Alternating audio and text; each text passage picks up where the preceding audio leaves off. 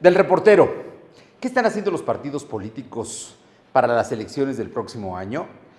En septiembre entrará precisamente, empezar el año electoral. ¿Cómo? Con la instalación del Consejo General del Instituto Nacional Electoral. Para esa fecha, los partidos deben estar ya preparados con plataformas y en algunos casos perfilando a quiénes serán sus candidatos, las posibles alianzas, los acuerdos a los que lleguen.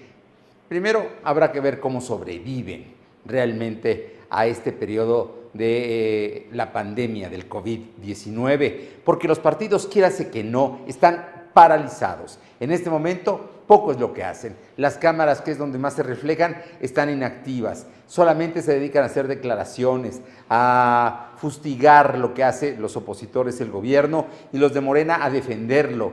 Pero la verdad es que no hacen nada. No están construyendo una forma real de que la gente se sienta vinculada, relacionada con los partidos políticos. En todo caso, hay algunos gobernadores que están haciendo una tarea especial. Está Jalisco, está Sonora, también Yucatán, en la cual los propios la Ciudad de México, incluyéndola también, están trabajando de una manera en la que pueden retribuir en su momento con votos para el próximo año. Pero si no fuera por ellos, los partidos políticos que están en el gobierno, Morena con sus aliados, y la oposición, PRI, PAN, PRD, Movimiento Ciudadano, la verdad es que hacen nada, nada por construir, nada por responderle a la sociedad, a sus reclamos, a sus miedos, a sus inseguridades. Hoy los partidos están desaparecidos, están en cuarentena y estamos a unos meses de que haya elecciones.